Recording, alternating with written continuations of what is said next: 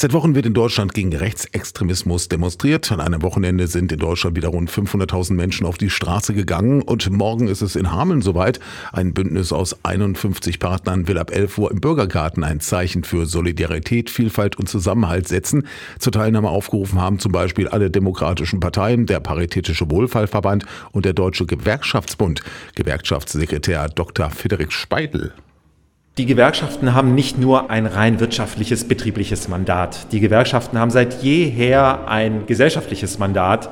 Das Engagement gegen rechts gehört zur DNA der Gewerkschaftsbewegung.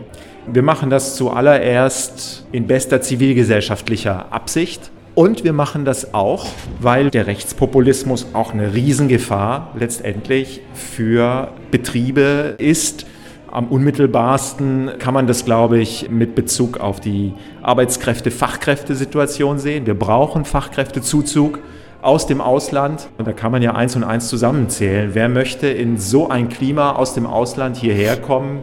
Das sind also wirklich ganz offenkundige Themen. Und insofern verspricht er sich auch einiges von den Protesten. Vor allem gehe es darum, diejenigen, die aus Protest AfD wählen, wachzurütteln. Dass die Leute merken, dass sie nicht Mehrheitsgesellschaft sind, sondern die Mehrheitsgesellschaft ist auf der Straße. Der Aufstand der Anständigen ist präsent, ist sichtbar für jedermann und keiner kann sich verstecken und still und heimlich seinen rechten Gedanken nachgehen.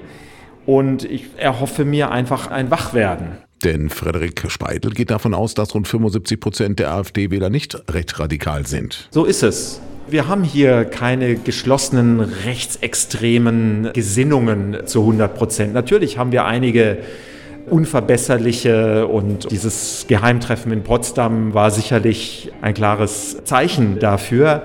Aber die allermeisten sind enttäuscht von dem, was Politik derzeit macht und anbietet und sind aber keine extremistischen Menschen, sondern die gilt es einfach zurückzugewinnen.